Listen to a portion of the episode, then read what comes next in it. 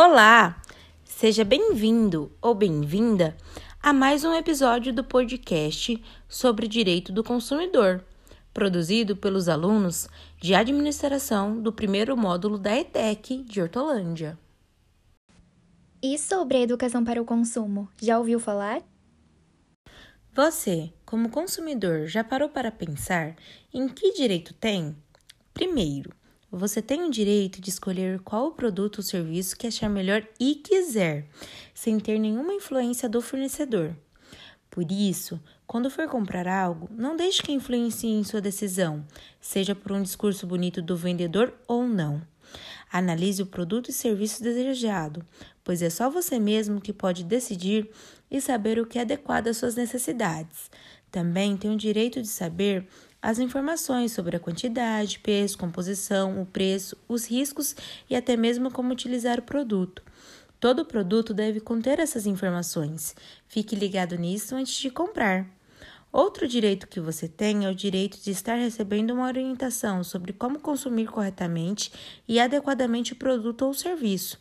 A educação para consumo deve ser utilizada de forma certa, para que possa evitar abusos que são cometidos por fornecedores de produtos e serviços.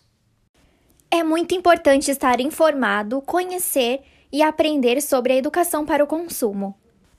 Para a proteção, a saúde e a segurança do consumidor. E, claro, também para sua proteção dos interesses econômicos e patrimoniais. Esse direito básico e destinado aos consumidores deve ser atribuído ao Estado e aos fornecedores, com a ajuda de algumas contribuições de associações que têm como seu objetivo defender e proteger os direitos dos consumidores.